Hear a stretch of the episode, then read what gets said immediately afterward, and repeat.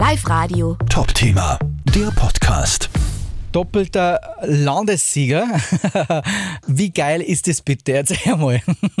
Ja, ist natürlich äh, grandios, dieser Erfolg. Wir haben ja die letzten Jahre schon jeweils einen Landessieg mit heimnehmen dürfen. Dass jetzt der Doppellandessieg ist, ist natürlich für uns gewaltig. Als kleine Dorffeuerwehr, wie wir ja bezeichnet werden, ist das ein historischer Moment. Jetzt möchte man natürlich wissen, mit einem Doppelsieg äh, jetzt praktisch zur WM nach Slowenien, habt ihr hier irgendwie besonders vorbereitet zu diesem Bewerb? Ja, natürlich. Wir wissen es ja seit letztem Jahr, dass wir zur WM äh, fahren dürfen. Es war natürlich eine besondere Vorbereitung, gerade im Staffellauf. Das war noch ein bisschen unser Manko. Da haben wir noch Aufholbedarf gehabt und haben uns darauf sehr gut vorbereitet. Und wie man sieht, die Form stimmt und wir können das ganz ruhig angehen. Wo wart ihr denn jetzt den anderen Teams voraus?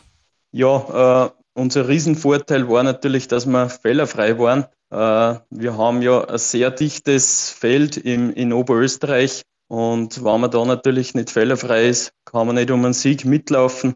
Natürlich waren die Zeiten auch top bei uns. Gerade in Silber war das eine gewaltige Zeit, was wir da auf den Rasen gelegt haben. Und das war dann schlussendlich der ausschlaggebende Punkt zum Sieg. Natürlich auch die Frage, wie ist denn gefeiert worden? Ich meine, jetzt müsst relativ fit sein wieder fürs nächste Wochenende.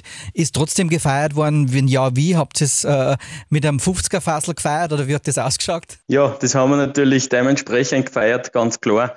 Wir haben bei uns in der Heimat haben uns zusammengesetzt mit der ganzen Feuerwehr, mit unseren Familien und haben es dementsprechend gefeiert. Natürlich äh, Uhrzeiten weiß man da gar nicht mehr. Und jetzt heißt es natürlich die Wochen nur einmal Energie danken, damit wir dann nächste Woche fit für die WM sind.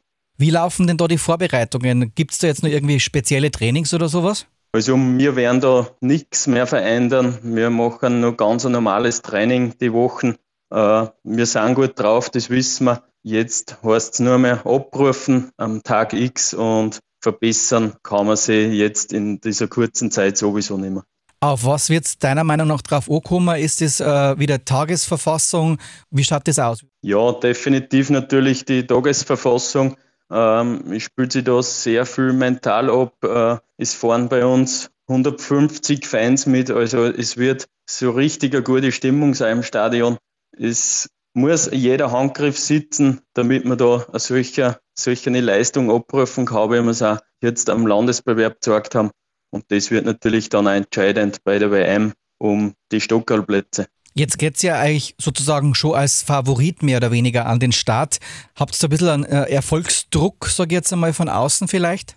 Äh, mit dem Erfolg jetzt am Landesbewerb werden wir ziemlich locker die Sache angehen. Favoriten sind für uns definitiv andere, obwohl wir natürlich mit so einer Leistung ganz vorn mitlaufen können, das ist ganz klar. Aber wir sind, glaube ich, jetzt mit dem Doppellandessieg sehr befreit und werden das ganz ruhig angehen, das Thema.